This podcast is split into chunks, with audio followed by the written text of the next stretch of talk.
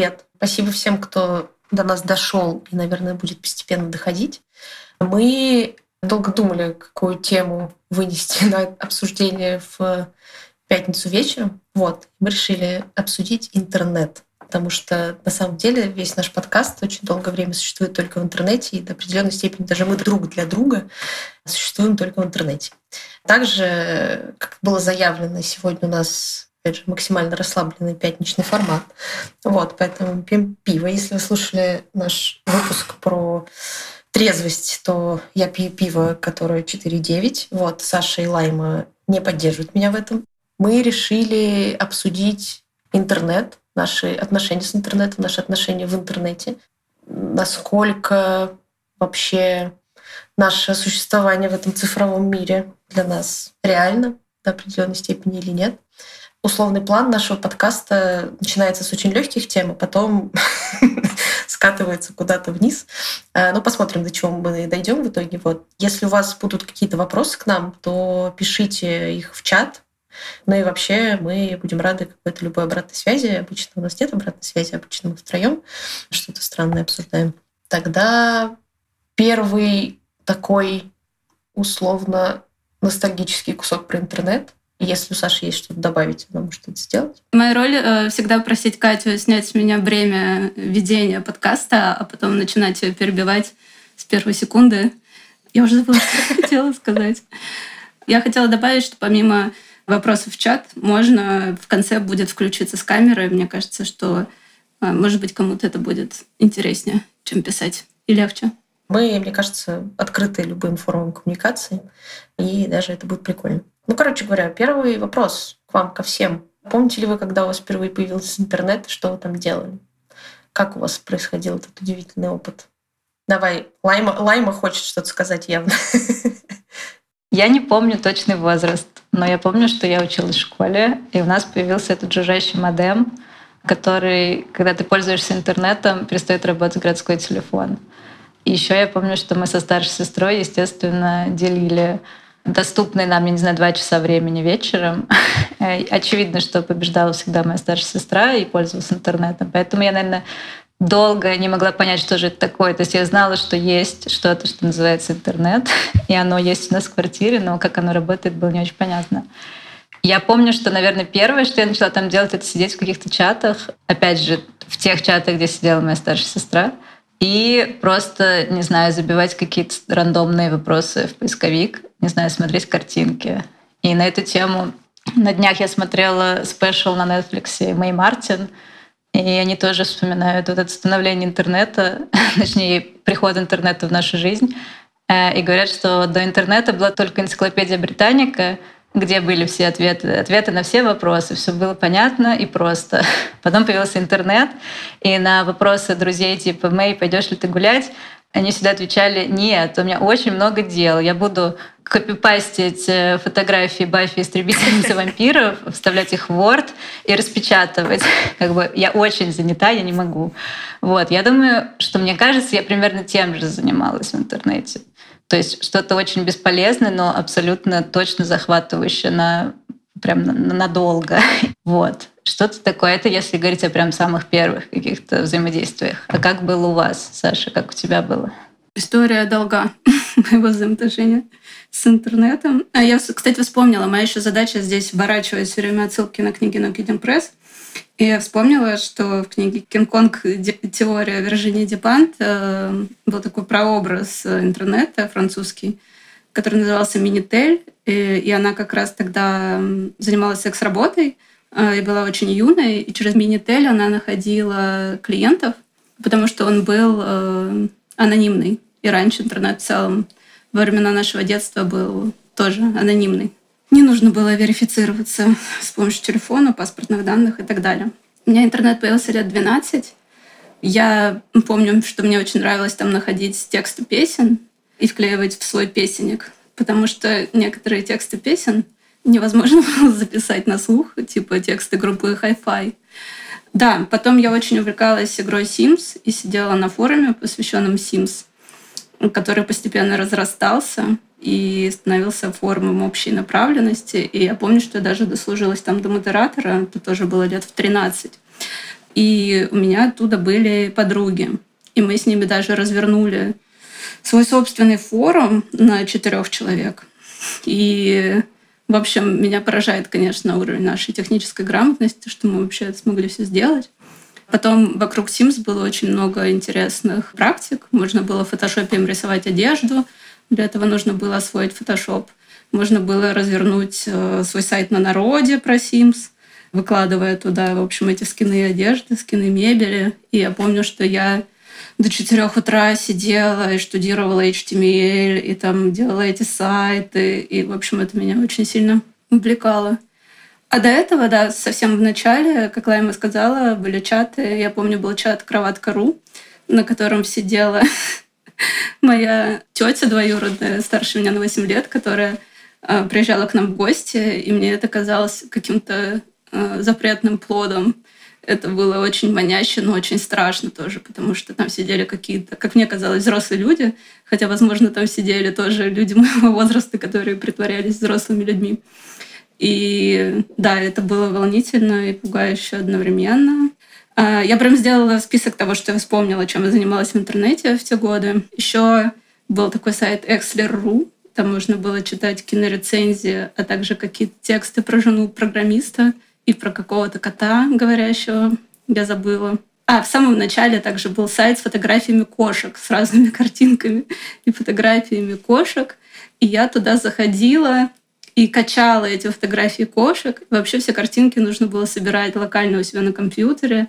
Были папочки, значит, куда эти картинки складываются, но неизвестно зачем. В общем, было такое как собирательство и плюшкиничество. А потом я помню, да, что я ездила в детский лагерь тоже в возрасте лет 12, и там все пели под гитару песни группы «Король и Шут», и я оттуда вернулась и хотела скачать песню «Король и Шут» в MP3. Эм Это мне заняло часов шесть, наверное, на тех скоростях. И да, интернет был еще доступом, таким каналом доступа к музыке. А потом начался уже подростковый возраст, и это отдельные тема для разговора. Блогинговые платформы вроде Diary.ru, из Шинели которого мы все вышли. И какие-то форумы по интересам. Я слушала гранж-музыку, и там сидела тоже на таких форумах. И много-много всего. Но об этом в другой серии. Я хотела вас еще спросить, как вам ваше пиво?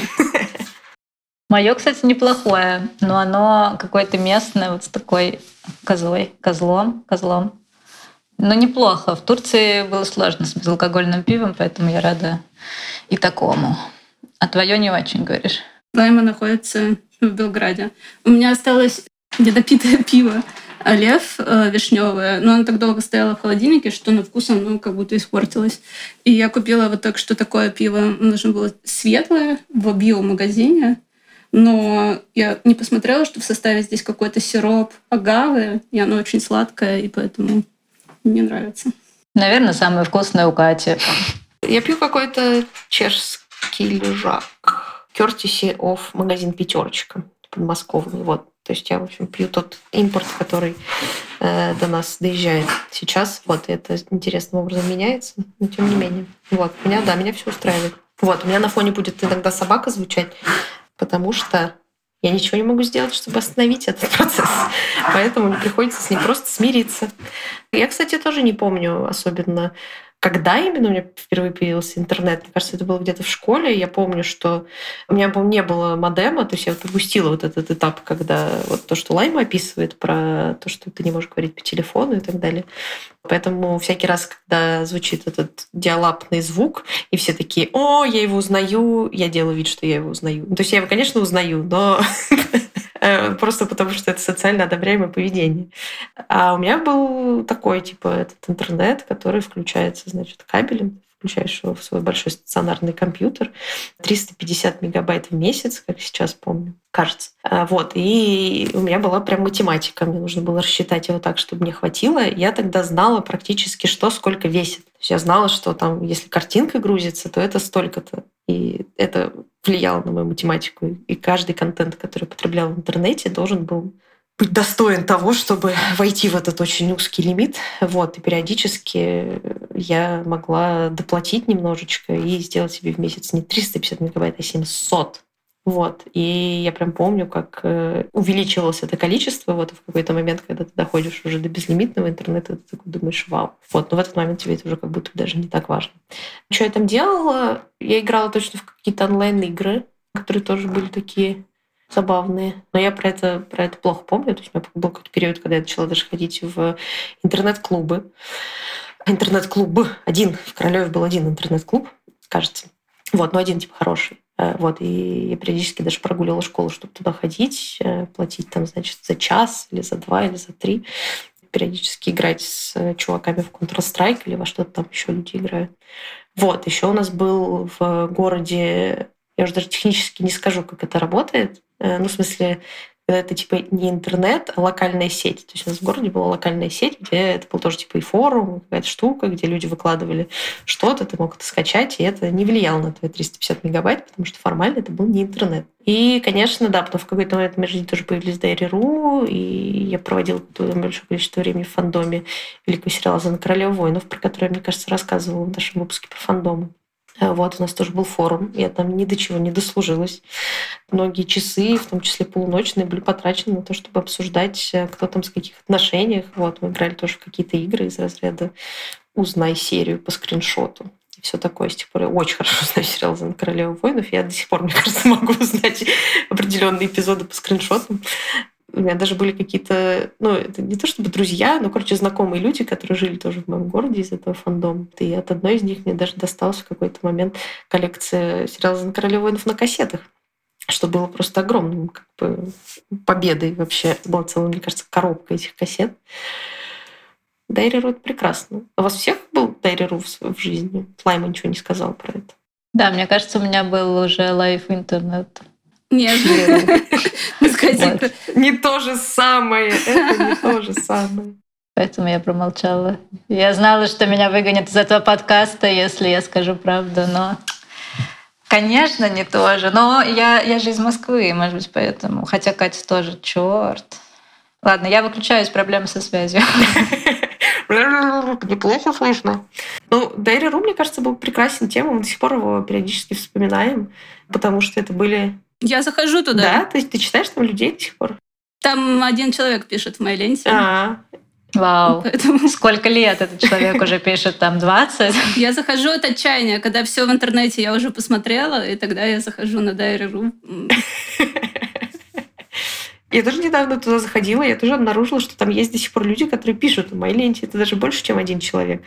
Вот. И я такая, вау. То есть это довольно странное ощущение, потому что ты как будто бы заглядываешь в жизнь людей, которых ты, ну, ты же не знаешь их по-настоящему. Там у всех как бы ники, ты не про всех даже знаешь, не знаю, откуда они, что с ними происходит и так далее. Они просто там, не знаю, рассказывают, пишут какие-то смешные посты. Я читала как раз недавно и думала, что как здорово, что этого раньше было вполне достаточно. То есть тебе был вполне достаточно человека со стороны странным ником, наверное, не знаю, стакан пива, точка, что-нибудь, да, который что-нибудь рассказывал, что, ну, как бы оно вообще, то есть ты не понимаешь ни в каком контексте это существует, ни что человек происходит в жизни, но он там, не знаю, что-то пишет, или пишет рецензию на что-то, или публикует кусок фика и такой, типа, пишите комменты, и все таки приходят писать комменты. Классно. Это было как-то очень, очень прикольно. Честно говоря, я рада, что вот мой дневник э, с Леру пропал, потому что даже когда я заходила в него, ну, типа, на первых курсах универа, я не понимала, что я писала, когда я училась в школе, потому что тогда появились э, эти мемы «Я креветку», «Привет, медведь», и все мои посты были написаны прыгающими буквами, вот на этом языке.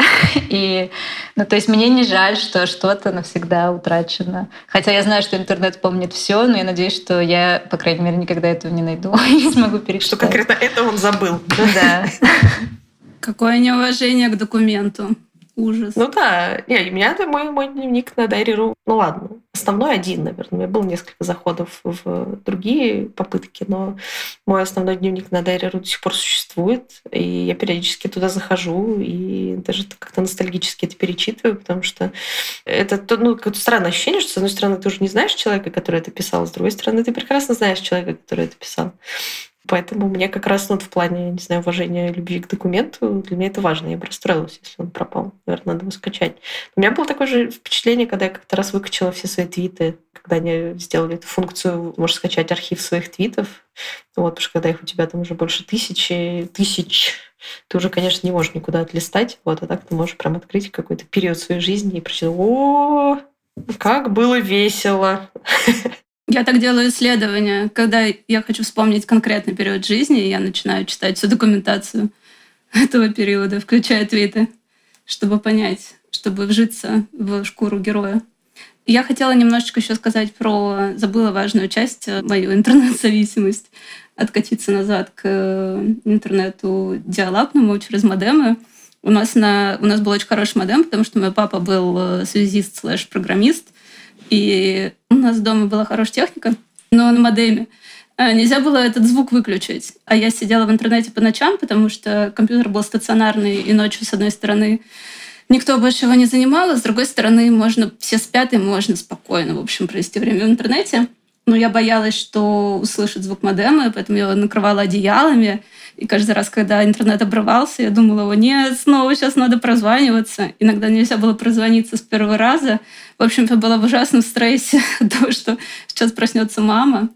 А во-вторых, он был довольно дорогой интернет, и приходили счета за телефон. И я их доставала из почтового ящика, я их прятала. Я пыталась их какие-то оплатить, но, естественно, у меня не было столько денег.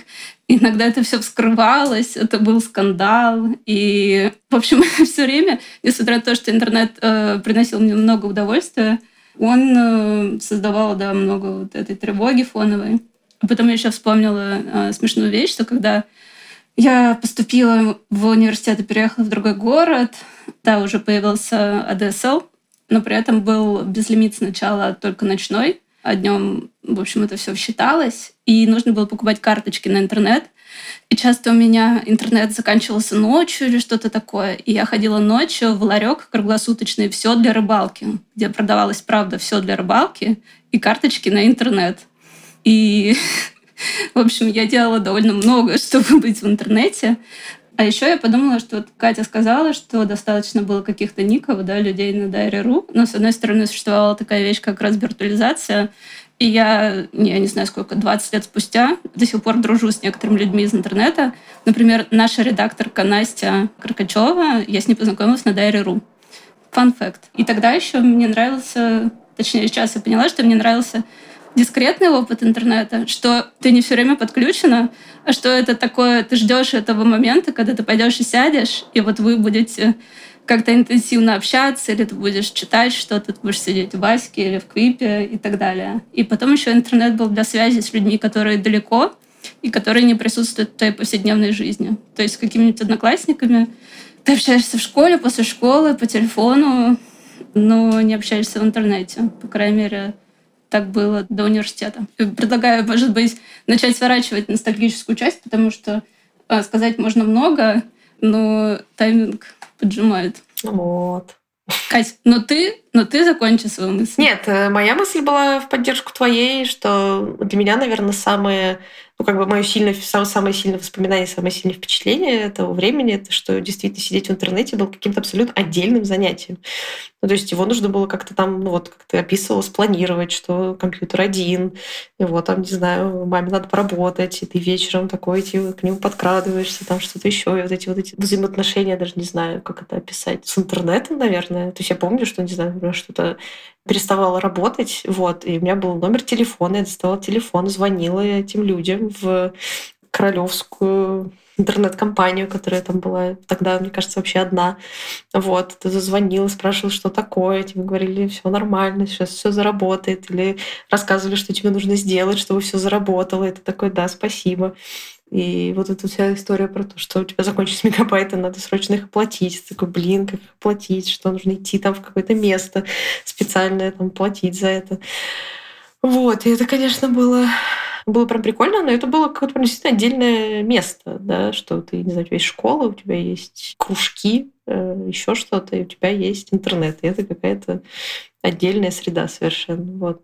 И мы недавно еще тоже вспоминали где-то про, про Аську, Ну, что ты там приходишь, ты заходишь, логинишься, пишешь своим друзьям «привет». вот вы там что-то обсуждаете. Потом вы говорите «пока». И, и на этом все, типа разговор заканчивается, но при этом он абсолютно такой контейнированный, да, то есть вы там выясняли что-то, и это было, был конечный experience. Вот, это прикольно. Ну, наверное, от этого можно как раз перейти к тому, как же сейчас. Во что превратился интернет, во что превратились мы. Ну, сейчас все не то, конечно. Вообще все не то. Вот в наши годы. Ну и как ваши отношения с интернетом изменились? Что, что для вас сейчас интернет? Ну, я, по-моему, уже рассказывала как-то, что когда я сдала телефон в ремонт, и мне его не было два часа, я заблудилась э, на Петроградской стороне в Петербурге.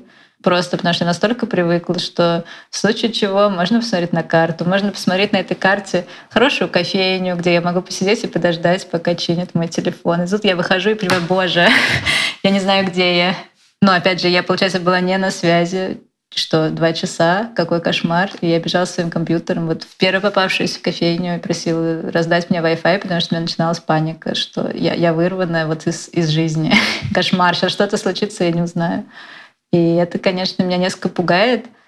Поэтому сейчас я стараюсь в выходные, например, мьютить э, все на телефоне, убирать его в карман и уходить гулять. Я сейчас приехала в Белград, э, переезд был очень сложный. Я шучу, что Стамбул хотел меня убить напоследок, потому что я потеряла свой компьютер в аэропорту, когда улетала. Ну, то есть я забыла его после досмотра. поняла об этом, только, поняла это только через час. А, в общем, я носилась э, в слезах и панике.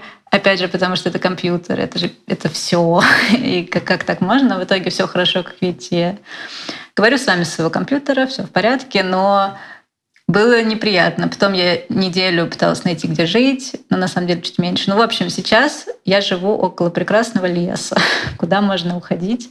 Он не очень большой, но вот мой досуг последние несколько дней — это пойти на минут 40 в этот лес. И я думаю, что я в одном шаге от бёрдвотчинга потому что вот нужно уходить во что-то другое, незнакомое. Вот природа. типа, зачем мне интернет? То ли дело природа. Вот, в общем, я не могу сказать, что у меня какая-то прям зависимость от, не знаю, сидения в соцсетях и от постоянного общения с кем-то, но я понимаю, что все-таки ситуация изменилась, и интернет — это не какое-то событие вечером на пару часов, долгожданное. это что-то, к чему я уже очень привыкла.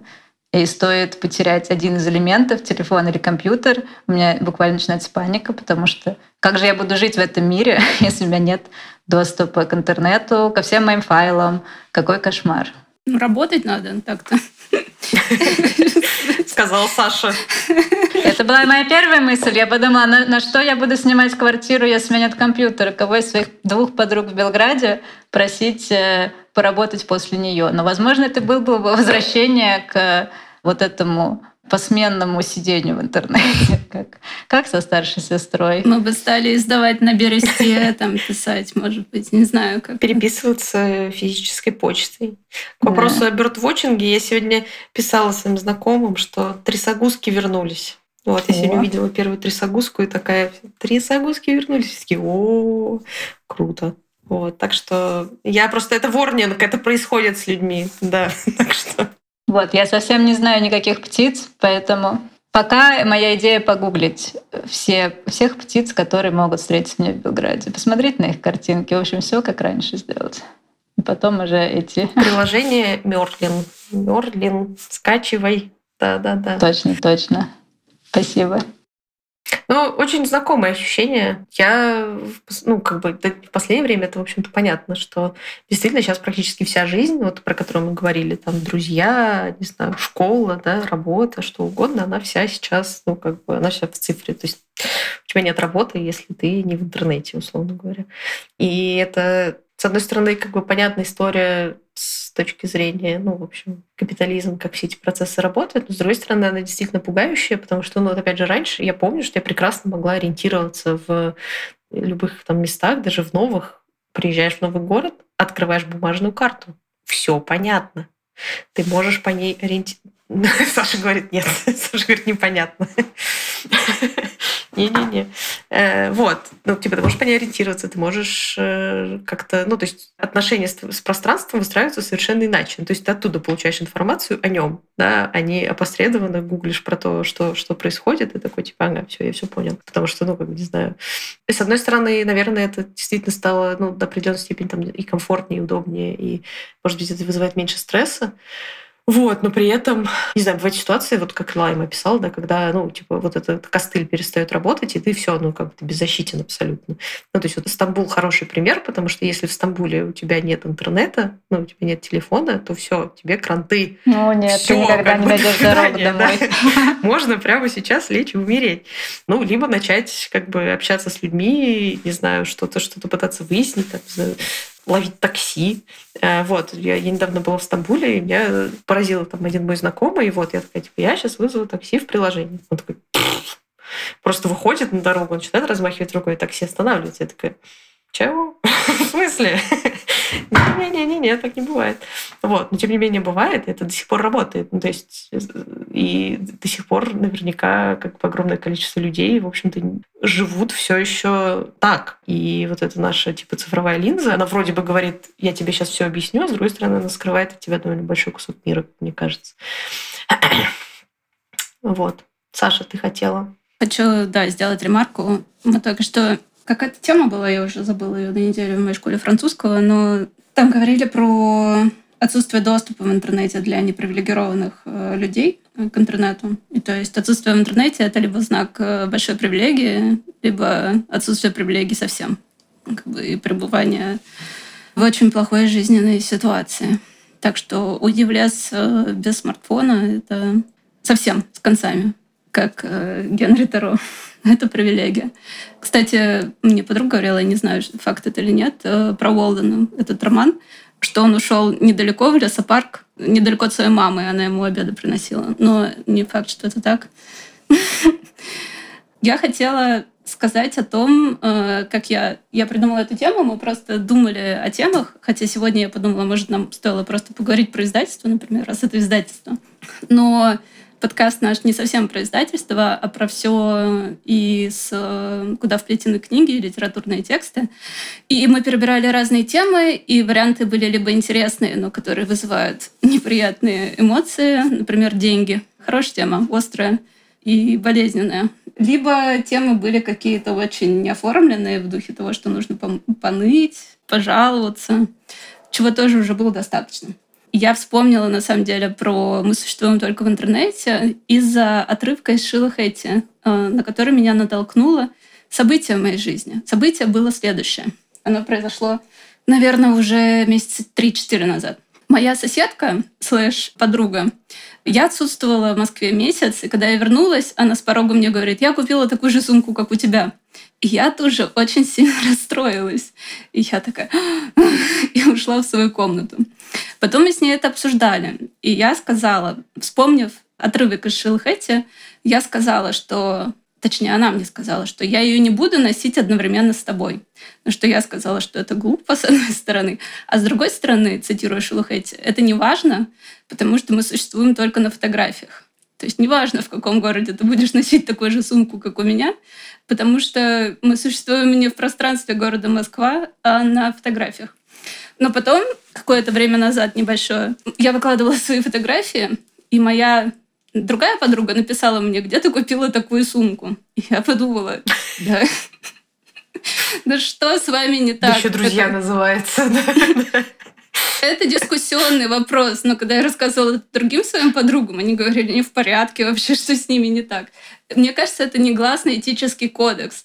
Можно купить, э, не знаю, одни и те же джинсы в Заре, но это сумка. Я посвятила время, чтобы найти ее. Она, в общем, неважно. Но я, в общем, сказала той своей подруге, где я купила свою сумку, потому что на тот момент я подумала, что нужно усмирить свое эго и не идентифицироваться через вещи. Но потом я, у все-таки не получилось усмирить свое эго. Но я хочу прочитать этот отрывок из Шилы Хэти. И в этой ее книге «Каким быть человеком» интернет тоже занимает э, важное место, а также э, медиум имейла вполне себе выпукло присутствует. Э, довольно долго, простите за мою дикцию. Через неделю по возвращении в Торонто Шила получает от Марго имейл. Первое. Я знаю, что иногда со мной непросто, и я знаю, что у тебя сейчас в жизни тоже все непросто. И все это не так-то и важно. Но я хотела сказать тебе, что меня очень удивило, когда в Майами ты купила себе такое же желтое платье, как и я. Два. Мы посмотрели тысячу платьев на тебя, а желтое платье было первым, которое приглянулось мне. И для меня было большой неожиданностью, когда ты вдруг сказала, что тоже хочешь купить такое. Три. Я предложила тебе его примерить, думая, что оно было только в одном размере. Но когда ты заявила, что тоже возьмешь его, я не знала, что сказать и что подумать. Четыре. Мне кажется, это как-то самой собой разумеется, не покупать такое же платье, как твоя подруга. Я пыталась убедить себя, что может это нормально, так себя повести. Но знаешь, я старалась думать позитивно, поэтому и сказала, мы их наденем вместе на съемке нашего клипа. Пять. Потом ты сказала, что будешь надевать его только когда будешь уезжать из Торонто, а в городе носить не будешь. И я как-то успокоилась и подумала, что это даже и нормально. Шесть. Но на самом деле нет, ведь, конечно, мы существуем только на фотографиях. Семь. Мне надо было яснее дать тебе понять еще в магазине, как мне было некомфортно от этого. Ну или просто не покупать такое платье себе. 8. Мне очень нужно немного собственной идентичности. Это не так-то и сложно, и очень полезно для психики. 9. Теперь я избавлюсь от платья, потому что мне грустно смотреть на него. 10. На этот имейл отвечать не обязательно. Такая, такая моя история. Это на самом деле, наверное, до определенной степени так и бывает. То есть я попыталась примерить это на себя. И я, по-моему, рассказывала когда-то тоже в этом подкасте, что ну, вот я последний там год плюс не сижу в доме. Вот, я не знаю, чем заняты другие люди, не знаю, какие сумки они себе покупают. Ну и, соответственно, я тоже про себя ничего не рассказываю, эти люди тоже про меня ничего не знают. И это тоже такая же форма ухода в лес, да, что ты вроде бы существуешь, но э, вот. И я недавно туда что-то запостила, и мне начали писать какие-то, ну, как бы знакомые вот из этого круга, такие типа, как, что ты, где ты, что то с тобой происходит. Вот, и я в этот момент испытала очень странное чувство, ну, что как бы, ну, что это даже не, не, не вторжение, но я запустила типа розу в Инстаграме. Это не было приглашением поговорить о моей жизни. И, в общем-то, и, и я в этот момент поняла, что у меня похоже, ну, вот это вот, э, ну, как бы нужда э, выкладывать фотографии в интернет, ну, вот таким вот каким-то неконтролируемым способом, да, но что ты просто типа выкладываешь буа какое-то свое, и оно дальше живет своей жизнью, это другие люди с ним взаимоотношаются и так далее, она, ну, как бы эта потребность, она пропала. И, наверное, Короче, наверное, я бы не расстроилась, если бы кто-то купил такие же вещи, как у меня. Ну, потому что мы бы перестали, ну, как бы мы не существуем в одном пространстве в этом смысле. Ну, как бы если ты встречаешь человека в, не знаю, в ресторане в таких же вещах, тебя это скорее смешно, чем как-то еще. Вот. Саша, это не, не, не была попытка дисконтировать этот опыт, но... Я не встречаю никого в ресторане, как ты понимаешь, со своих подруг. Да, да, да, я понимаю, я понимаю. Хотя недавно одна из них проезжала с такой же сумкой, как у меня. Хотя она говорила, что она не будет носить ее одновременно. А потом она сказала, сегодня на улице дождь, и я не могу другую свою сумку надеть, потому что она намокнет. И я такая, об этом стоило подумать заранее. Да, да, да. Это, все эти обещания были ложью на самом деле. Да, но я вспомнила концепцию миметического желания, которая в том числе фигурировала в книге «Внутри зеркальной галереи» Лив Стрёмквист, о том, что мы желаем того, что есть у другого. Да-да, и поэтому все твои подруги хотят такую сумку. Просто потому что это отличная сумка. Она самая удобная из всех сумок мира. Так они и говорят. Так они и говорят. Но на самом деле, мне кажется, что нет. На самом деле, она просто классно выглядит в Инстаграме. И все такие, блин, хочу такую же жизнь. В этой жизни есть сумка. Все, погнали. Да, вот к вопросу об Инстаграме у меня как раз обратное. Мне очень нравится, что можно не переписываться со всеми постоянно и спрашивать, как у кого дела, а просто отправить сердечко. Или, если я очень впечатлилась фотографией, которую я видела в сторис, какую-то эмоцию. Огонь или вот этот смайлик с сердечками глазами. И как бы как будто это новый тип общения сейчас. То есть мы вроде как ни о чем не разговариваем, но мы знаем, что мы живы, что вот у кого-то что-то неплохо, и на это можно отреагировать. И, наверное, с моими всеми переездами и с тем, что все мои подруги раскиданы по разным странам сейчас — мне нравится, что можно действительно не быть плотно на связи каждый день, а просто смотреть через экран, как у кого дела. И как будто для меня сейчас это легче, чем вот какая-то постоянная коммуникация, При этом у меня нет ощущения, что коммуникации нет, и что мы там, не знаю, забыли друг о друге, перестали дружить, и когда мы увидимся, мы друг друга не узнаем. Вот, поэтому скорее для меня сейчас Инстаграм — это что-то очень комфортное и очень нужное. Но при этом, да, я не использую его так, как нужно было, как будто его использовать. Я не выкладываю супер красивые фотографии с собой, супер красивой.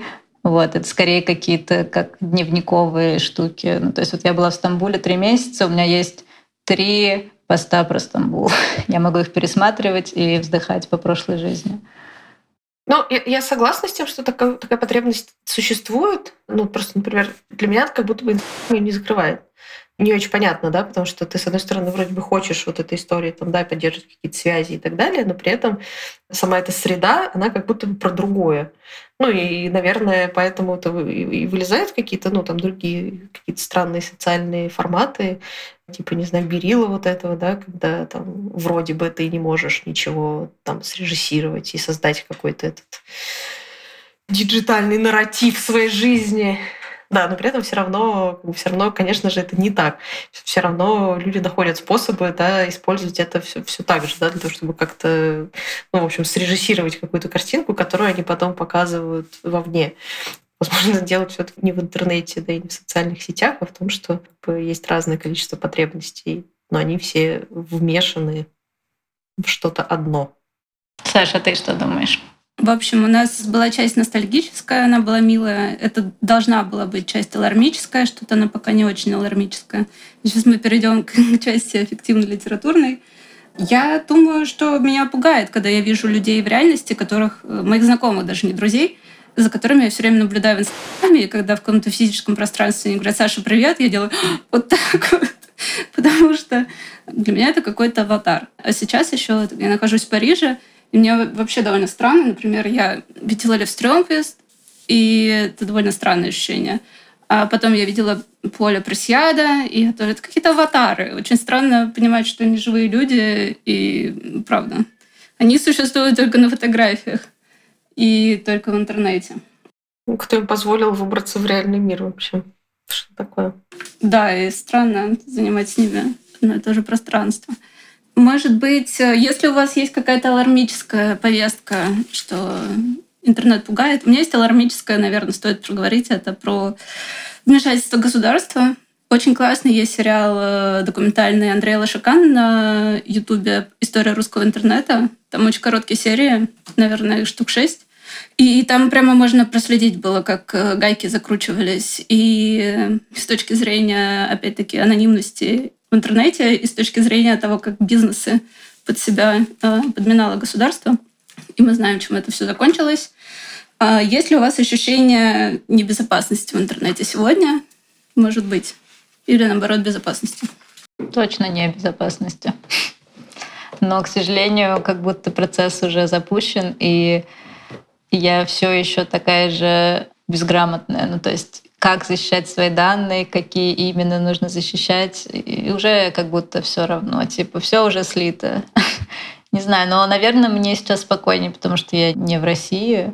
Но я помню, что когда я находилась еще в Петербурге, мне было ну, от всего стрёмно, в том числе от того, что я ищу в интернете, какие сайты блочат, почему вчера он работал, сегодня уже не работает. Вот. И, в общем, было не очень комфортно.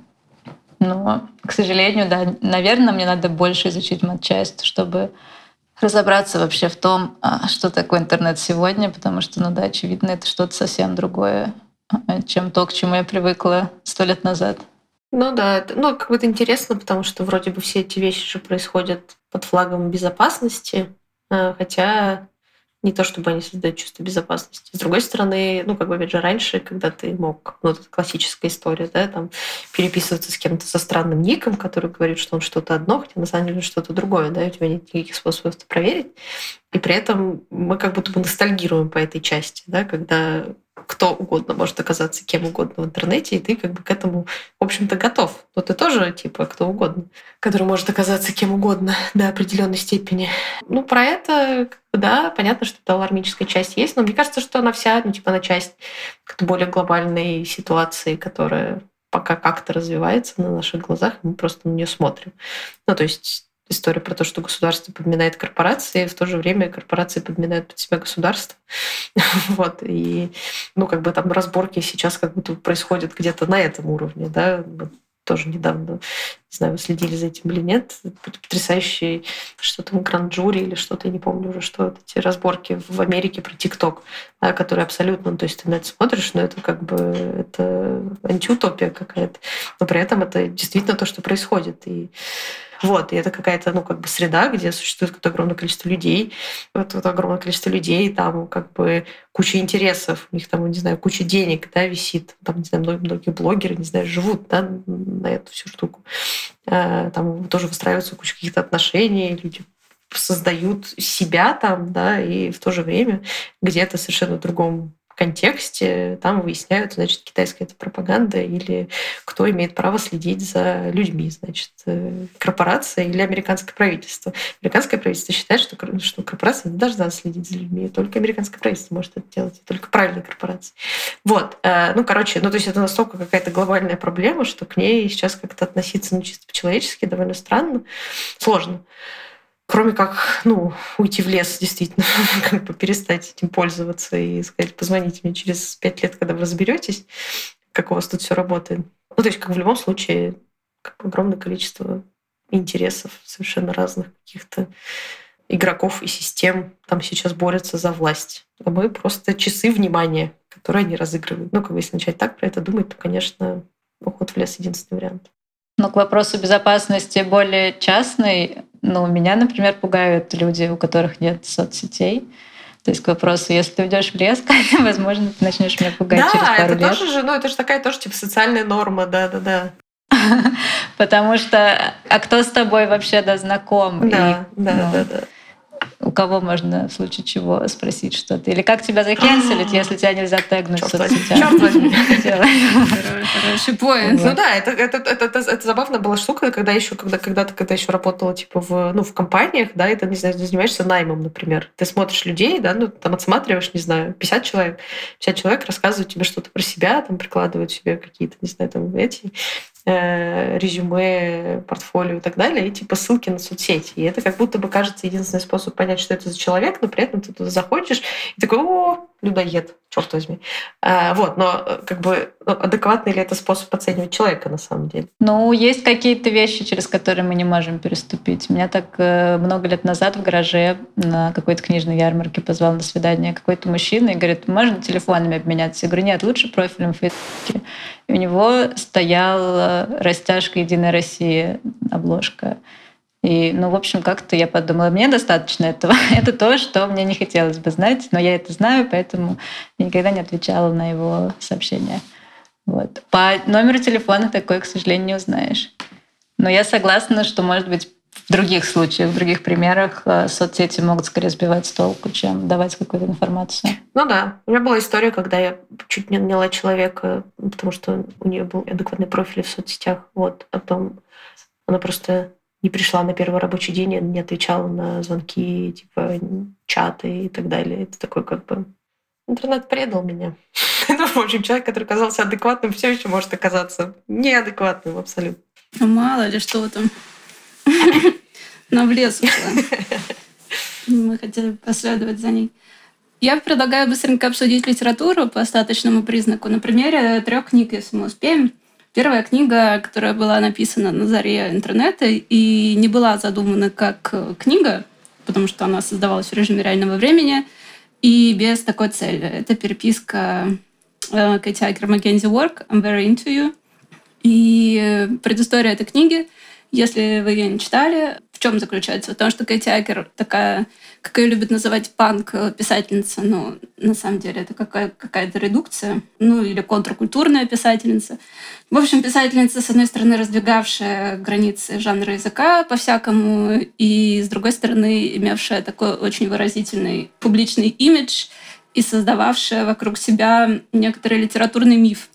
Так вот, она была в Буктуре в Австралии. Там познакомилась э, с теоретиком культуры медиа Маккензи Ворком, на тот момент идентифицировавшим себя как квир-мужчину. И между ними завязался такой короткий роман. буквально на пару дней. Потом они разъехались, она вернулась в Америку. И вот они начали так дискретно переписываться. И из этого потом, много лет после смерти Акер, была составлена книга их писем. Часть из этих писем были утеряны, и эта книга одна из моих любимых в каталоге Press. И я хотела с вами поговорить про вот эти вот отношения, которые завязывались через интернет, и про язык аффекта в интернете. И потом, возможно, захватить, кстати, книгу, которая все еще не вышла и которая существует тоже, даже не в интернете, а в каком-то символическом поле. No Kidding Press. Это книга Доди Беллами «Буддист», которая посвящена аффекту блогинга. Она была написана в конце нулевых, я думаю. Почему-то мне так кажется. Или в самом начале десятых. Нет, я думаю, в конце нулевых. Вот. С одной стороны, эффект вот этого интернет-письма. Знакома ли вам такая вещь? И, может быть, вы хотите сказать что-то про саму переписку? Это тоже такая, такая сложная тема, потому что, ну вот у меня, например, какой-то, опять же, типа, какой-то количество времени вот последнего, все какие-то важные, там, не знаю, вещи, разговоры, события, отношения и так далее, они встречаются, случаются в реальности. Это интересный опыт, так скажем. Вот, но в юности у меня, конечно, было очень много каких-то, ну, не отношений в интернете, мне кажется, никогда не было прям типа отношений отношений в интернете, какие-то кусочки отношений, которые происходили в интернете. И ну, то есть, мне кажется, я до сих пор помню на физическом уровне ощущение, когда ты, не знаешь, не знаю, там, с партнеркой имеешь какой-то, не знаю, ссору, да, которая тянется какое-то бесконечное количество времени в, в переписке, где, ну, как бы из-за вот этого, ну, как бы эффекта отложенной, отложенной коммуникации, да, ну, что человек тебе что-то пишет, у тебя есть на самом деле бесконечное количество времени, чтобы что-то на это ответить. Теряются очень многие ну, там и эмоции, и вообще все, и ну, сильно зависит от того, какой ты человек, но, в общем, тебе намного проще попытаться, опять же, там, сконструировать что-то, что, возможно, на самом деле не является тобой. Это просто какой-то вот, ну, постоянный вот этот вот процесс реконструирования того, что другой человек тебе говорит, попытка на него ответить и т Вот, ну, там, лично для меня это, мне кажется, скорее плохо работает. Я сейчас, наверное, понимаю, потому что личные разборки проходят ну, как-то в совершенно другом ключе. Но при этом, мне кажется, никогда не было как-то ощущения, что то, что ты производишь, опять же, в интернете, типа, это не ты, это что-то другое. А, вот. И это уже в какой-то момент начинает напоминать шизофрению какую-то.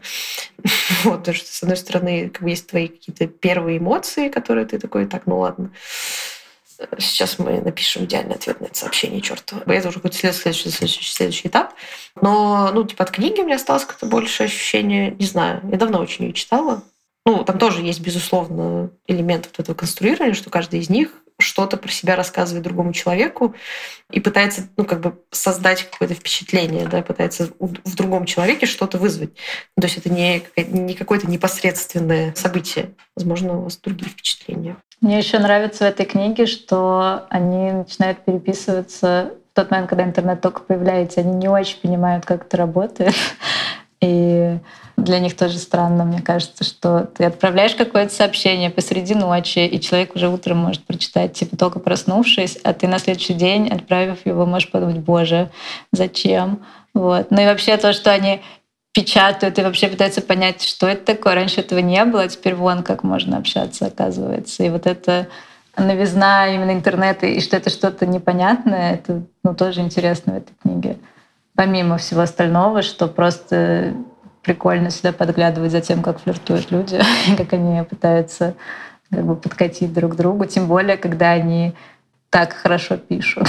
ну, то есть это действительно тоже, наверное, одна из моих любимых книжек.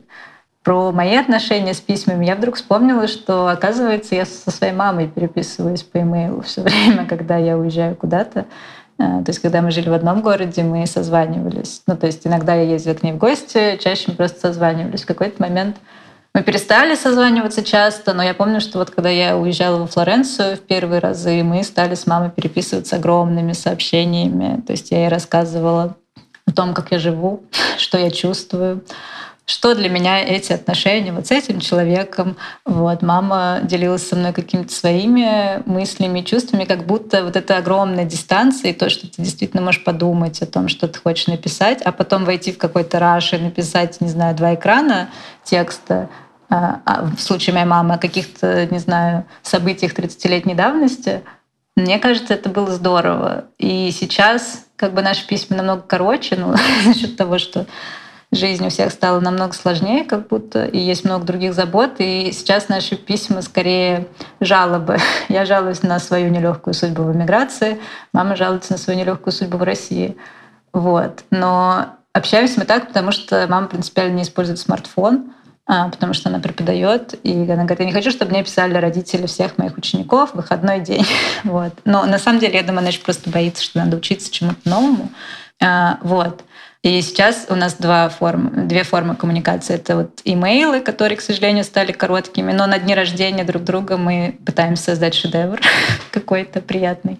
Вот. И созвоны в Zoom, потому что Zoom мама умеет пользоваться, это нужно и по работе.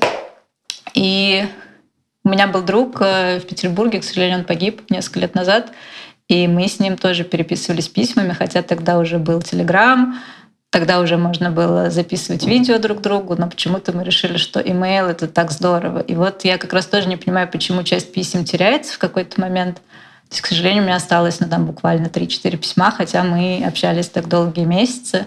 Хотя, ну как бы, да, вот он жил в Петербурге, я в Москве, мы виделись общались лично, но почему-то в перерывах между этими встречами нужно было выбрать какой-то очень красивый формат, и вот это были имейл, имейлы друг другу.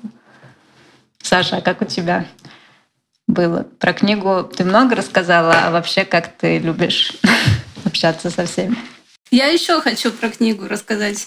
Почему мне интересен эффект? Ну, потому что это книга эффекта, это письмо эффекта и любовного, и эффект там очень интересно раскручивается, и мне это напомнило, а как он, собственно, раскручивается. То есть все время ставки повышаются, они возвращаются к этому опыту короткому, который они провели вместе, они его обсуждают, потом они обсуждают какие-то книги, которые они читают, потом они обсуждают свое видение на сексуальность, э, видение сексуальности, видение отношений, видение политики, микрополитики, квира и все прочее, какие-то сплетни обсуждают.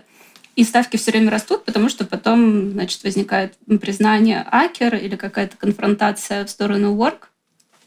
И все это происходит в тексте.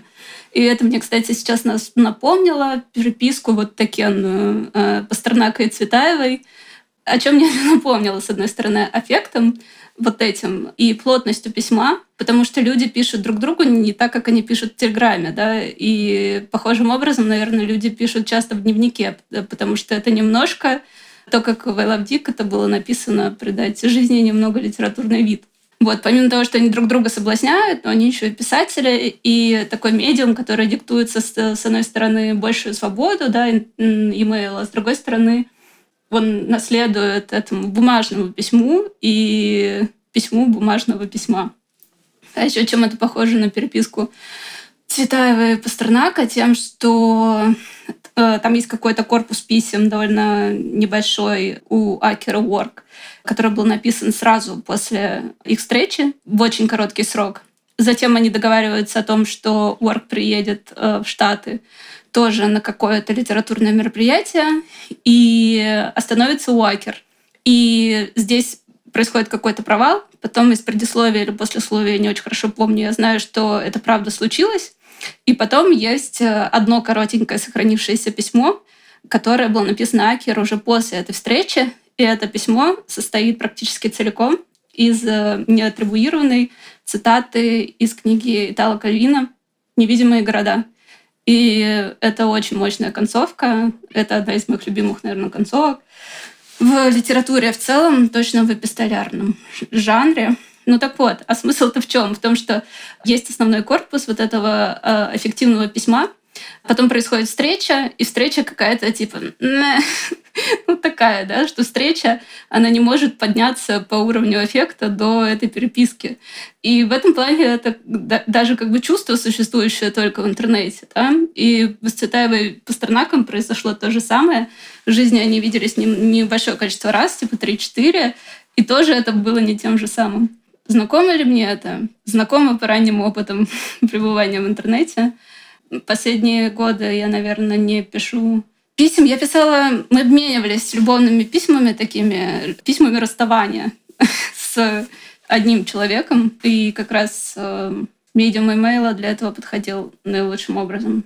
А еще я вспомнила, это немножко не связано, но так как дневниковое письмо, оно похоже на эпистолярное тем, что, мне кажется, ну, вот этим вот модусом письма.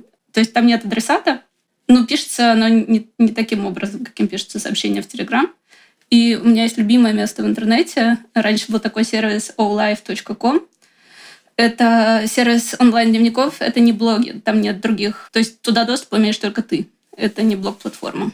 И он присылал тебе на e-mail каждый день письмо, что случилось сегодня. Можно было на e-mail ответить. Он это складывал в веб-интерфейсе. Туда можно было потом зайти и посмотреть. И у меня там с 2010 года есть дневник. А потом этот сервис закрылся, а, но появился аналог, потому что у сервиса было большое количество фанатов. И один из них создал альтернативу, куда можно было залить свой архив э, из Life, и так я до сих пор его и веду. И да, это мое любимое место в интернете из-за моего уважения к документу, к связанности, субъективности и к эффективному письму. Можно еще коротко сказать совсем в три секунды про буддиста Доди Беллами.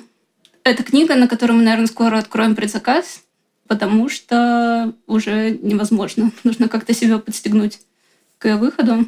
Ну, это книга, выросшая из блога, который Доди Беллами вела, общаясь с мужчиной, которого она называет буддист, и мне нравится, что в начале повествования он с большой буквы, потом они с подругой понижают его до маленькой, потому что он недостоин.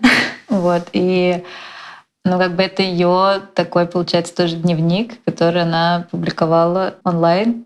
То есть это был как бы... Можно было следить за развитием этих отношений э, в прямом эфире. И плюс, ну, это какие-то вот ее разговоры с друзьями, подругами, э, с партнером. И мне нравится еще, что в этой книге будут фотографии тоже из личного архива Доди Беллами, и они очень, ну, они здоровски, они дополняют как раз эти все посты. Мне нравится, там она пишет, лежала целый день в кровати с котами. И действительно, на целый разворот есть фотография котов и того, как она лежит с ними. Мне нравится эта книга языком, тем, что он ну, такой, как, какой, наверное, мне нравится, потому что я хотела бы сама, может быть, так писать, или рассказывая историю о своих романах, я могу использовать похожий язык. Ну, короче, как-то она очень мне то, что называется, отзывается. Вот. И поэтому я тоже надеюсь, что она очень скоро уже выйдет, потому что, во-первых, мы ее задолжали, а во-вторых, ну, хочется, чтобы такие книжки были у вас тоже, не только у нас. Вот, это мое такое сумбурное, а, скорее эмоциональный рассказ об этой книге, чем сюжет и чем она хороша еще. Еще я думала, что мы будем ее обсуждать еще раз, когда мы, возможно, будем говорить о буддизме. Потому что это единственная книга, по которой я буду говорить об этой сложной теме. Катя, а ты успела уже ее почитать или только начало посмотрела? Нет, я, я только начала, да. Мы, когда мы назначимся, когда у нас появится дедлайн, тогда я просто... Ну, тогда опять Саша отдуваться. Я быстро скажу, что это книга про напряжение между личным и публичным. А, потому что этот блог — это не тот блог, который блог в Инстаграме. Да? И у Доди Беллами не 20 тысяч подписчиков. Это были платформы Blogspot, это, наверное, что-то типа того куда заходят там ее три подруги-писательницы, и, ну и какая-то тусовка да, писательского комьюнити калифорнийского. И тем не менее, это все вызывало какие-то пересуды из-за того, что Доди Беллами, она представительница движения «Новый нарратив», которая, с одной стороны, открыто экспериментировала с репрезентацией языком сексуальности. С другой стороны, там не было запрета на сплетни. С третьей стороны, это тексты, которые информированы, подпитаны критической теорией и поэзией, и чем угодно. В общем, все, что мы любим. Однако же, когда она начала писать об этом в блоге, вот так перформативно, это вызывало пересуды со стороны этой тусовки. И все говорили, ой, ну если бы мой партнер так начал про меня писать, ой-ой-ой. Вот. И потом в, это, в этом тексте она много рассуждает о том, а, что такое книга, что такое блог, а, где граница между письмом в интернете и литературой. И да, очень много пишет про напряжение между личным и публичным, и то, как э, личное сделать публичным, и какой в этом есть эмансипаторный жест и феминистский жест. И для меня это хорошая, интересная тема, потому что я не делаю этого, может быть, кроме как в Твиттере. И у меня все соцсети закрыты по причине безопасности. потому что как бы чего не вышло теперь. И, с одной стороны, это мне не дает развивать личный бренд, но, с другой стороны, я никогда не хотела развивать личный бренд. Это тот уровень публичности, который мне не органичен и не комфортен, но при этом как будто, опять-таки, возвращаясь к капитализму, это помогает в работе много кому, а для кого-то это и есть единственная работа. Вот. А, так что Доди Беллами у нее такой э, прото-личный бренд, основанный на фотографиях кошек и очень графичных сценах э, секса и повествования о негативных своих эмоциях по отношению к мужчине, который ее бросил. Такой личный бренд я бы хотела развивать, но у меня нет, мне кажется, нет достаточно смелости уже на это.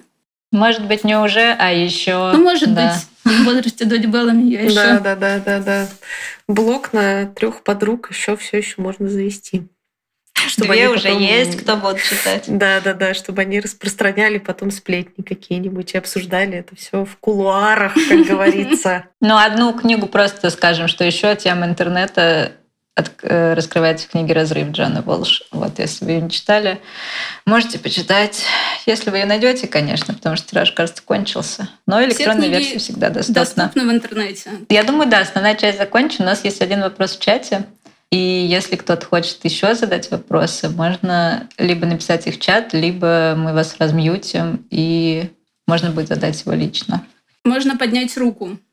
Ну или просто попробовать размьютиться, Даша увидит и размьютит. И вдруг а, кто-то не знает, как поднимать руки. О, ну это легко. Ладно. Итак, вопрос. А, мне очень интересна история со смайликами как в Инстаграме, так и в других соцсетях. Например, смайлы реакции в общих дружеских чатах в Телеграме с точки зрения трудности перевода. Иногда и в живом общении случается недопонимание, а в интернете достаточно сложно понять, в одинаковом контексте ли вы находитесь. Как пример, история про зумеров и что смеющиеся смайлики — это теперь черепа. И вследствие этого моя возникшая паранойя на тему неожиданно подкравшейся цифровой старости, где я знаю, что значит баклажан с персиком, но достаточно быстро и неожиданно могу оказаться без понимания языка для взаимодействия. Я смеюсь, потому что понимаю в чем-то э, боль спрашивающего.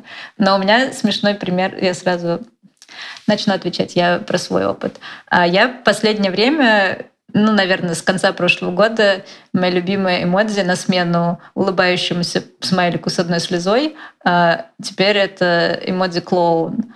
И я его шлю всем на все сообщения, ну, просто потому что у меня нет другой эмоции, видимо. И как-то моя подруга, с которой я достаточно много переписывалась, я все время слала ей клоуна, и вот прошло две недели, она говорит, Лайма, у меня есть один вопрос.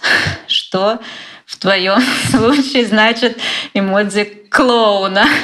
И я говорю, это очень хороший вопрос, потому что это всегда значит разное. Давай разберем на примерах из нашей переписки. В общем, я поняла, что да, действительно, клоун значил пять разных эмоций а, вот в нашем общении с ней. И я допускаю, что, наверное, не все считывают то, что я вкладываю в эту прекрасную эмодзи. И, возможно, мне надо пересмотреть и начать да, пользоваться другими тоже. Вот мне очень нравится единорог, например, или кит. Вот Даша любит использовать эмодзи с китом под сообщением в общем чате. Очень мило, но тоже непонятно. А, вот. Но я, я помню, один раз я читала статью, мне кажется, с объяснениями как раз для нас, что значит какие эмодзи и как их теперь понимают зумеры. И, и что вот там я узнала, что как раз какие-то уже устарели, и лучше их не использовать, если не хочешь выдать, что тебе за 30. Вот. Э, какие-то суперновые, которые мы не используем. В общем, я не знаю. Я думаю, что это действительно очень загадочно и сложно. И мы никогда не узнаем, что значит конкретные эмодзи в каком-то конкретном чате. Мне есть что сказать. Давай. Много, мне сказать. Просто был такой топик недавно на курсах французского, точнее статья откуда-то из какой-то французской газеты о том, что эмодзи, который смеется и плачет одновременно такими крупными слезами, это старомодно и пошло. Ну, в том смысле, что это дурной вкус, и это как раз создает в тебе что-то маму, там, бабушку и, и так далее. И я это знала на самом деле. Я просто много использую этот эмодзи. Но как будто я даже его стала после этого больше использовать. Потому что, с одной стороны, как будто я эмбрейшу свой возраст, ну да, как будто в этом появилась какая-то позиция. Знаешь, что я знаю, что это плохо, но я не могу себе в этом отказать. Хотя, конечно, когда-то в самом начале он мне вообще даже и не нравился. И там пишут э, еще о том, что вот зумеры, к которым, например, Даша относится, они используют, например, эмоджи в ковбойской шляпе. И я такая, да, да, Даша много использует эмоджи в ковбойской шляпе. И я даже стала использовать эмоджи тоже в ковбойской шляпе, подумала, я буду посовременнее. Вот, так, так что, да, мне знакомо это ощущение чувства надвигающейся старости, но я решила, что я буду соответствовать своему возрасту. Или подглядывать у друг... И при этом более молодых друзей да, и коллег. в ковбойской шляпе тоже. Ну да, я как раз хотела сказать, что мне кажется, что уже поздно садиться на этот поезд, и можно просто как настоящий анархист вставить смайлики с клоуном или с китом, или вообще с любым предметом, вещью или животным, или эмоцией под чем угодно, просто потому что тебе хочется. Ну, потому что, ну, как бы, ну, мне кажется, что очень, ну, как бы, ну, типа очень сложно отследить это, с другой стороны, зачем? Потому что все равно, ну, ты как будто бы все равно имеешь в виду что-то свое. Но с другой стороны, вот недавно под каким-то моим сообщением Саша поставила смеющий смайлик, я спросила тебя, что ты смеешься, и ты не ответила. Так что, так что. Никто не ответил. Я посмеялась над тем, что Саша посмеялась, не ответила, но даже клоуна не отправила. Но, с другой стороны, каждый проявил какой-то свой собственный experience с этим сообщением. А еще недавно у меня был случай, когда мне потом пришли, я поставила подо что-то смайлик с клоуном, мне потом пришли в личку и спросили, что я имела в виду. И я такая, ну, я не готова отвечать. Ну, в смысле, был такой момент. Позови да, раз да, меня. Я ну, знаю все нет, про это. С, с, с слайдами. Да, да, да. Уже пора писать, мне кажется, презентацию из разряда, что я имею в виду. Я не знаю, что я имею в виду. Но смайлик с клоуном теперь тоже мой любимый. Я тоже часто использую подо все на свете. Потому что, кажется, это уже просто, это уже этот цейгайст какой-то. Признак реальности, что ты уже не можешь ни на что реагировать иначе. Это точно. У нас есть еще один вопрос. Привет, спасибо за такой приятный искренний подкаст. Спасибо. А замечали ли вы, что люди чаще ругаются в интернете, чем в обычной жизни? Принимали ли вы когда-нибудь участие в интернет-срачах? Как вы обычно реагируете на то, что атмосфера в чате, участником которого вы являетесь, атмосфера накаляется или даже случается открытый конфликт? Сейчас хочется сразу Кате задать этот вопрос, потому что я помню, что было какое-то напряжение в каком-то одном из чатов совсем недавно. В каком-то одном из чатов совсем недавно, да, было, было. Я не люблю участвовать в интернет-срачах, потому что на моем опыте они практически никогда ничем не заканчиваются, и все только плохо проводят время. Ну, я, по крайней мере, плохо провожу время, а я знаю только свой опыт. Но в последнее время, мне кажется, у меня немножко меняется к этому отношение, потому что есть вот эта история, особенно в публичном пространстве, что когда кто-нибудь э, в этом публичном пространстве что-то говорит, с чем ты не согласен или с чем не согласны другие люди, происходит очень много додумывания. Ну, в смысле, ну, типа, не знаю, я такая думаю, ай, господи, нет. И у меня нет энергии на то, чтобы в это вовлекаться. Кто-то еще, не знаю, думает еще что-то. Ну и в итоге вот этот вот, его можно назвать конфликт, можно назвать напряжение, как угодно. Ну, как бы оно же остается, потому что все равно кто-то что-то почувствовал, кто-то что-то сказал, кто-то что-то не сказал. И в каких-то ну, темах, которые меня причины задевают, я в последнее время стараюсь ну, что-то как минимум сказать, просто чтобы эта точка зрения тоже существовала, потому что иначе мы окажемся в ситуации, где неприятные люди или приятные люди, ну, короче, разные люди говорят разные точки зрения, э, с ними никто не спорит, и, не знаю, они решают, что они правы, и как бы продолжают э, вот это делать. При этом, как мне кажется, типа в интернет-срачах никто никогда не выходит правым, но опубличивание какого-то напряжения, мне кажется, важным. Даже если, опять же, оно ничем не закончится, или, может быть, даже если оно закончится каким-то конфликтом, потому что, ну, как бы, этот конфликт все равно есть. Если ты ничего не скажешь, он все равно останется. Это никак не изменит эту ситуацию.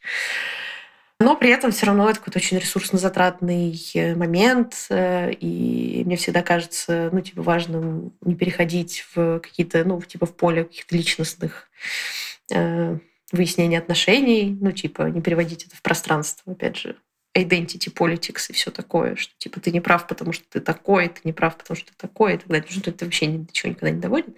И в итоге получается, что, короче, нужно тратить довольно много ресурсов на то, чтобы формулировать аргументы.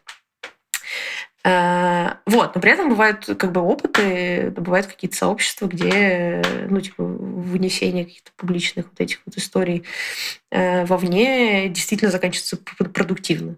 Вот, когда люди такие, типа, о, ты думаешь по-другому, блин, а я думаю по-другому, давай это обсудим. Э, и это куда-то продвигает. И, видимо, чисто на энергии вот, вот таких вот событий я сейчас и влезаю в какие-то срачи, которые заканчиваются иначе.